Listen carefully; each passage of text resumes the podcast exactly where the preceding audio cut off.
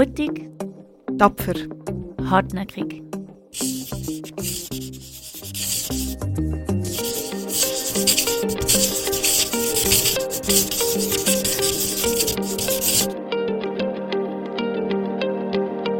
Brava Podcast.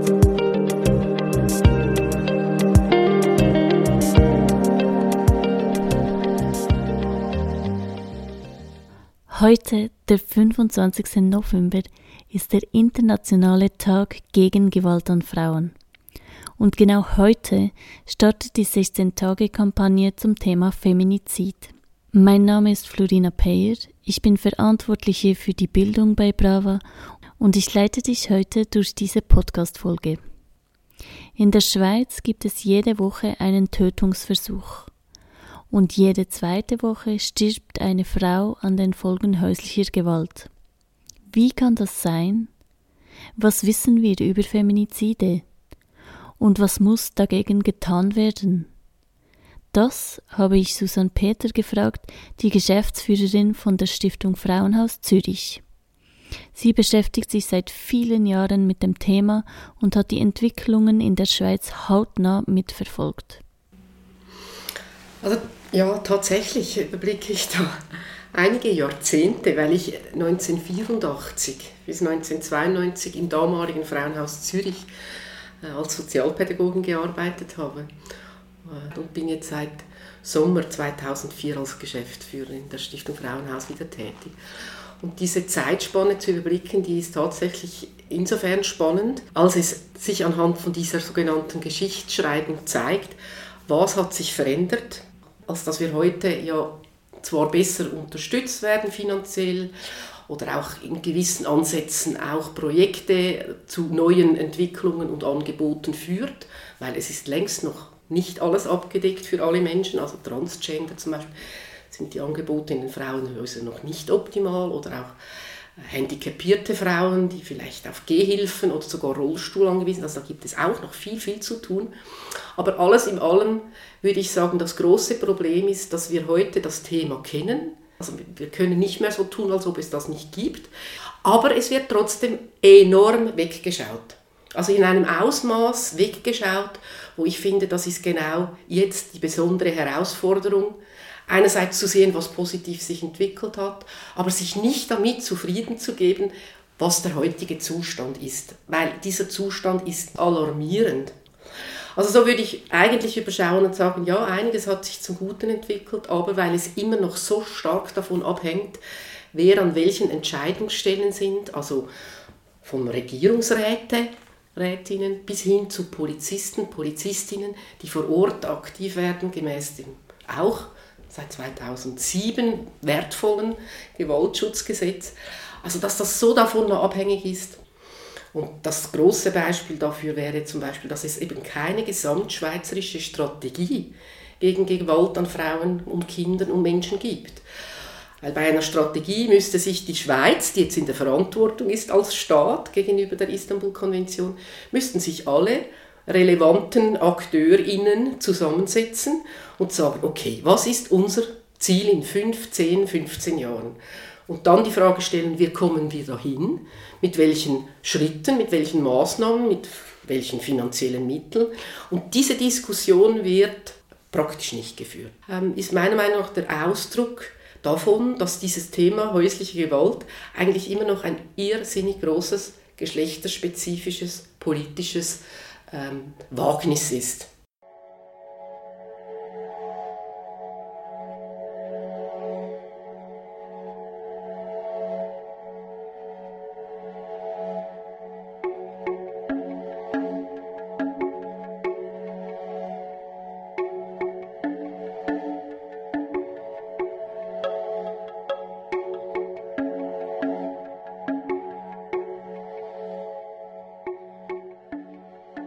Die Tatsache eben, dass es zwar Entwicklungen gegeben hat, also zum Beispiel im, im, eindeutig im Gesetzesbereich, also zum Beispiel Vergewaltigung in der Ehe ist seit 2004 ein Offizialdelikt, also es ist nicht mehr die Frau, die Partnerin, die ihren Ehemann anzeigen muss, damit es ein Strafverfahren gibt, sondern Es ist ein Offizialdelikt, wo von Seiten des Staates ermittelt werden muss. Also das ist zum Beispiel eine positive Entwicklung.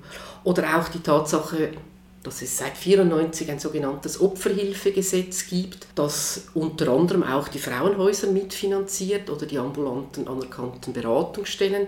Das ist natürlich eine gute Entwicklung, weil früher war das in den Anfängen das wenige, was es gegeben hat, wie die sogenannten Nottelefone oder die Frauenhäuser waren die einzigen Angebote und da war ganz viel ehrenamtlich und in dem Sinn auf freiwilliger Basis beruhend aufgebaut worden und dass sich das professionalisieren konnte, ist natürlich nicht als rechtens.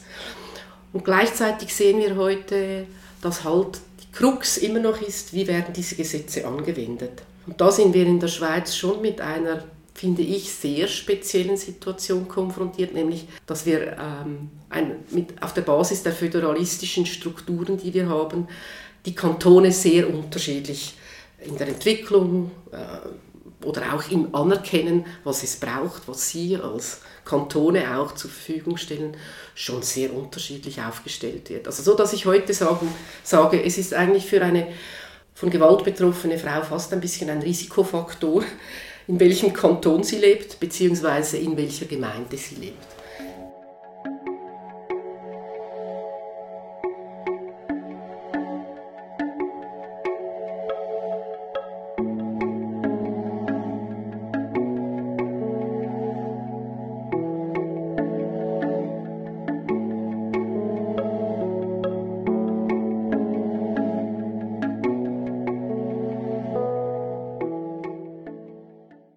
Zahlen helfen zu erhellen, wie das Ausmaß äh, eigentlich erschreckend groß ist.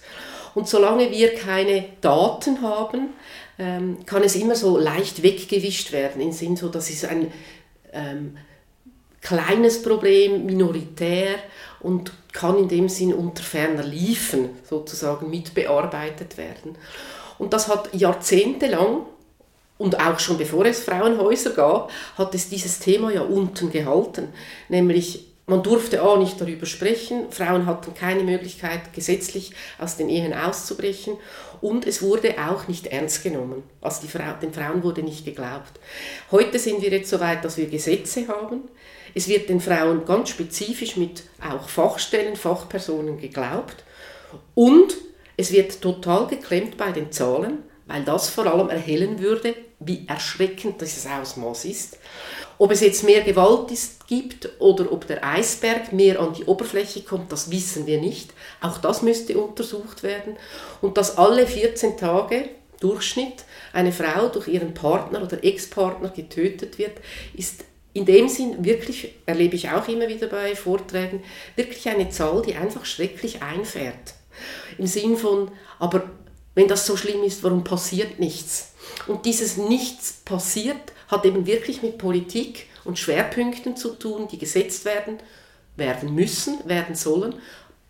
Aber es ist immer noch an gewissen Stellen, zum Beispiel bei der Polizei, mindestens im Kanton Zürich so, dass äh, vor allem von Bedrohungsmanagement im Zusammenhang mit Terror gesprochen wird, dafür auch viel Geld gesprochen wurde, aber dass die Zahlen so hoch sind, dass letztes Jahr die Kantonspolizei pro Tag 18 Mal wegen häuslicher Gewalt ausgerückt ist. Das sind Verhältnisse, die einem doch einfach schauern müsste und alle Zuständigen so bewegen müsste, dass es wirklich eben Pflöcke eingeschlagen werden. Im Sinn von, was machen wir, damit diese Zahlen sinken, beziehungsweise die Menschen hinter diesen Zahlen, es geht ja immer um Menschen, dass denen wirklich die notwendige, sinnvolle äh, Hilfe zukommt. Und ja, es wird meiner Meinung nach viel zu wenig geforscht um dieses Thema, weil lieber zugedeckt wird, eben weil es vielleicht doch eben sehr oft noch immer mit dieser Haltung zu tun hat, aber das ist doch ein privates Problem. Bei Gewalt an Frauen ist die Haltung immer wieder von zentraler Bedeutung. Denn wenn die Haltung eine andere ist, als zu sagen, es geht hier um Gewalt, um einen massiven Machtmissbrauch, dann wird geschlechtsspezifische Gewalt nicht nur sprachlich, sondern auch in unseren Köpfen verharmlost. So kommt es immer wieder vor, dass die Medien bei einer Tötung einer Frau von Familien- oder Beziehungsdrama sprechen oder noch schlimmer von einem Rosenkrieg. Anstatt die Gewalt als solche zu benennen und die Tötung beim Namen zu nennen, nämlich Feminizid. Und da, glaube ich, haben wir immer noch sehr viel Aufklärungsbedarf. Das Problem bleibt ein privates Problem. Es ist eben ein Beziehungskonflikt, der sich halt ja, im Tötungsdelikt endet. Also diese Frage, wer hat welche Haltung, da kommen immer noch diese Fragen von, wer findet denn was zu Hause, oder? Wer lebt was zu Hause? Und diese Haltung, da kommt dann diese Hierarchie zwischen den Geschlechtern schon zum Ausdruck. Und wenn es dort zu finanziellen, sozialen, emotionalen Abhängigkeiten führt, kann ja das eine Folge sein, unter anderem auch von Gewalt, wenn sich dieses Paar in einer Gewaltspirale äh, befindet oder der Mann Anspruch erhebt mit seinen Machtinstrumenten, die vielfältig sein können, seine Ansprüche durchzusetzen. Also Krieg führt im Privaten. In diesem Zusammenhang kommt mir schon in den Sinn, ja, ähm, die Art und Weise ähm, oder die Motivation, warum Frauen Männer töten oder warum Männer Frauen töten, sind sehr unterschiedlich. Und es gibt so ein bisschen ein, ein Bon mot, das heißt also, Männer töten ihre Frauen, um sie restlos zu besitzen. Und Frauen töten in viel kleinerem Ausmaß ihre Männer, um sie loszuwerden. Und dahinter äh, steckt schon, glaube ich, relativ viel interessantes Informationsmaterial über die Motivation, die zu Tötungen führen. Leider haben wir in der Schweiz wirklich wenig, wenig statistisches Informationsmaterial, weil ähm, das Thema eben auch in diesem Kontext noch viel zu wenig offensichtlich interessant ist zum Beleuchten. Ähm, also abgesehen von diesem Bon mot, oder, müssten wir ja genauer nachfragen, individuell, nämlich was ist die Vorgeschichte, ähm, um herauszufinden, was ist letztendlich der auslösende Moment gewesen, um dann zu dieser Tat zu schreiten. Und zahlenmäßig ist es ja sehr unterschiedlich, also auch bei den Tötungen. Es werden vorwiegend mehr Frauen von ihren Männern getötet als Männer von Frauen getötet. Auch das müsste genauer eigentlich eben ähm, kommuniziert werden. Sprich, die Statistiken, die sprechen zwar eine wichtige Sprache, aber es ist nicht die einzige. Das heißt, es müsste eigentlich viel, viel mehr erhellt werden. Was ist dahinter? Was hat dann letztendlich dazu geführt? Und das ist immer noch eigentlich zu wenig auf dieser Einsicht aufbauend eben auch innerhalb vom Bund die Erkenntnis gibt, dass es da mehr braucht, hat für mich schon mit Menschen, die an Schaltstellen sitzen, zu tun, sei das in der Politik oder in der Verwaltung. Ich frage mich, wie kann es so weit kommen, dass ein Mann seine Frau tötet? Trotz Polizei, trotz involvierten Beratungsstellen. Wie kommt es so weit? Und vor allem, können wir das nicht verhindern? Es sind ja ganz viele Schnittstellen, die involviert sein können. Und es geht immer auch um Kommunikation und wo diese Aufarbeitung sozusagen, ja, ähm, was ist schiefgelaufen, dass es zu einem Feminizid kommen konnte, wo doch der Staat die Aufgabe hat, auch in diesem Kontext Menschen zu schützen, Frauen und Kinder zu schützen. Also die Aufarbeitung eigentlich dieser, dieser, äh, dieses Fehlers, wo irgendwo im System, wie es im Moment angewendet wird, passiert ist, aufzuarbeiten. Diese Fehlerkultur, oder, die es aufzuarbeiten gilt, ist eigentlich die Chance, um zu sagen, das passiert uns nie wieder. Also kennen, wir ja auch aus den Unispitälern, wo es eine Zeit lang bei den Herzoperationen einiges schiefgelaufen ist, bis es klar wurde, dieses hierarchische, zum Teil rigide System in einem Spital kann verhindern, dass jemand zugibt, ich habe einen Fehler gemacht oder ich habe etwas nicht beachtet und das hat zu einem Fehler und diesen äh, Konsequenzen geführt, dass jemand gestorben ist. Dieses Screening, das bräuchten wir eben eigentlich von allen Akteuren Involvierten, auch bei Feminiziden, um daraus zu lernen, was kann optimiert werden für ein anderes Mal. Und das Erschreckende finde ich eben und ist auch für mich Ausdruck diesem Thema gegenüber, dass es Politikerinnen bis hin zu Bundesrätinnen gibt, die bei einem Feminizid dann sagen, ja, es ist ganz schlimm und wirklich ganz schlimm, ähm, aber die absolute Sicherheit gibt es halt nicht. Und ich finde es wirklich drum so schlimm und eigentlich fast schon pervers, weil ich höre das bei keinem Flugzeugunglück, bei keiner Katastrophe, bei keinem Autounfall, dass dann zuerst einmal die Pressesprecherin oder Pressesprecher sagt, ja, es gibt halt keine absolute Sicherheit. Sprich, du bist selber schuld, wenn du ins Flugzeug steigst oder im Auto äh, überfahren wirst auf dem Fußgängerinnenstreifen. Und diese Haltung, die da immer gleich kommt, ja, es gibt halt keine absolute Sicherheit, ist für mich so wie ein bisschen ein Freipass denen gegenüber, die die Verantwortung haben, und das ist äh, die Staatsanwaltschaft, die Polizei, wo den Auftrag hat für den Staat, also dieses Monopol inne hat, um sozusagen für die Sicherheit zuständig zu sein. Ähm, und wie ein Freipass ist zu sagen, ja, wir haben gemacht, was wir konnten ja, Sicherheit gibt es halt nicht. Und das finde ich wirklich zynisch dem, dem Thema gegenüber, weil noch längst nicht alles genug gemacht wurde. Geschweige denn, dass es eben nationale Kooperationen gibt, wo aus diesen Fehlermomenten gelernt werden kann.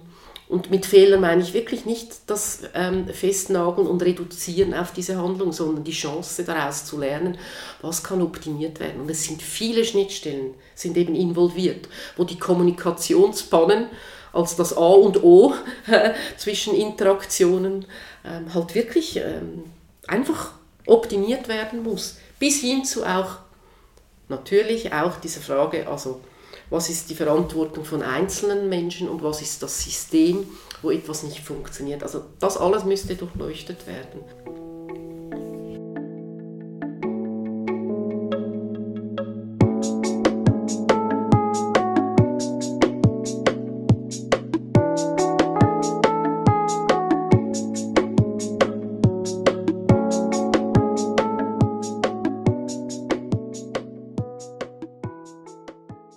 Das ist enorm anspruchsvoll, ähm, wenn Sie zum zweiten, dritten, vierten Mal in derselben Familie vor Ort sozusagen eintreffen und Situationen vorfinden, wo Sie zwar den Mann mit Reihenverbot, Kontaktverbot belegen können oder ihn sogar mitnehmen, dass er vorübergehend auswärts wohnen muss und der Frau eben auch die Telefonnummer von der Opferberatungsstelle oder vielleicht sogar vom Frauenhaus angibt. Und die Frau aus verschiedenen Gründen vielleicht eben nichts macht und der Mann zurückkehrt, wo diese, dieses Wissen von dieser Gewaltdynamik ähm, so anspruchsvoll ist, um empathisch bleiben zu können, um als Polizist, Polizistin nicht frustriert zu sein. Ähm, und man, Frau, dann sagt, beim vierten Mal angerufen zu werden, ja, da gehen wir doch nicht, die macht sowieso nichts. Und dafür bräuchte es aber meiner Meinung nach, weil also ja, bräuchte es meiner Meinung nach definitiv Supervision, Fachberatung, ähm, wo die Polizei das Geld bekommt, die Ressourcen bekommt, um dieses Debriefing zu machen, sei es bei solchen Situationen oder sogar bei Tötungsdelikten, ähm, weil auch sie als Menschen dort eine Verarbeitungsmöglichkeit, ein, auch eine, sag ich mal, Betriebskultur, interne Entwicklung machen müssen können ansonsten sie abstumpfen und ja, in dem Sinn sich schützen vor solchen, sage ich jetzt mal, ohnmächtigen Situationen, wo sie wissen, dass. Ich meine, das Einfachste ist, wenn sie einen Mann inhaftieren können, aber bei diesen Vorstudien, bevor es dann eben zu massiver Gewalt kommt, sei es Würgen, sei es äh, massive Verletzungen, wo es zum Spitaleintritt kommt oder eben im, im massivsten Fall zu einem Tötungsversuch oder vollendeten Feminizid kommt, ähm, das müsste wie vorher passiert werden, abzuholen. Und dafür braucht die Polizei explizit ähm, ja, Instrumente und Ressourcen, um dem so wie Rechnung zu tragen. Und übrigens auch bei der Staatsanwaltschaft genau dasselbe, oder?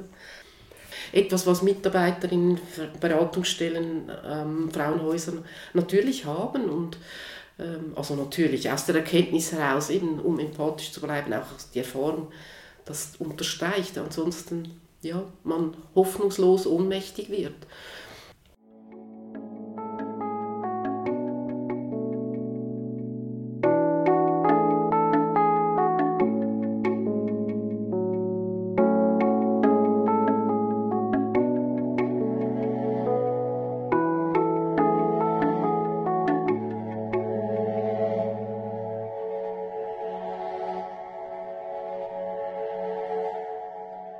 Ich glaube auch, der Ansatz ist eigentlich das substanziell Wichtige, ähm, nämlich das Empowerment der Frau, weil sie kennt ihren Mann als allerbestens.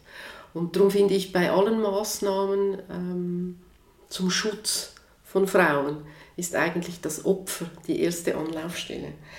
Sie werden einfach, und das entspricht Mythen, die wir seit Jahren kennen, einfach nicht geglaubt oder sie werden als nicht einschätzungsfähig beurteilt, also nicht ernst genommen, ähm, bis hin zu, dass sie, sage ich jetzt mal, sei es das Mitarbeiten, die eben, wo du Weiterbildung gibst oder auch bei Polizei bis Staatsanwaltschaft, dass sie eben sofort sie, äh, die Frau, das Opfer eigentlich versuchen mit dieser Ambivalenz oder ähm, mundtot zu machen.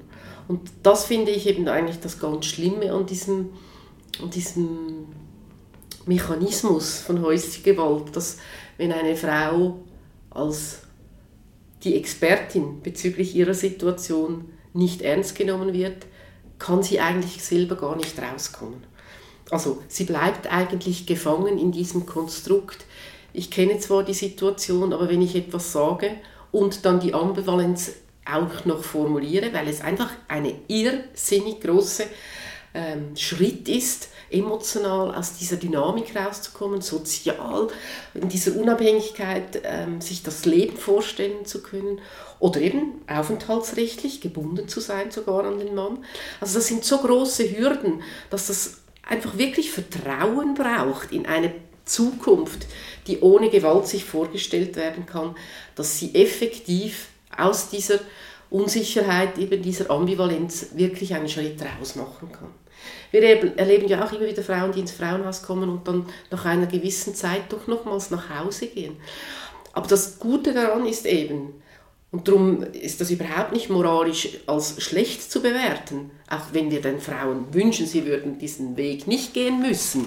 Aber wenn sie darüber eigentlich die Erfahrung mitnehmen können, dass sie sich schon selber einmal zu diesem Schritt in ein Frauenhaus oder zu einer Beratungsstelle ähm, überwunden haben, also dieses Selbstempowerment durchgeführt haben, dann gehen sie mit einer Erfahrung noch einmal zurück, die, sie, die ihnen niemand mehr nehmen kann. Brava!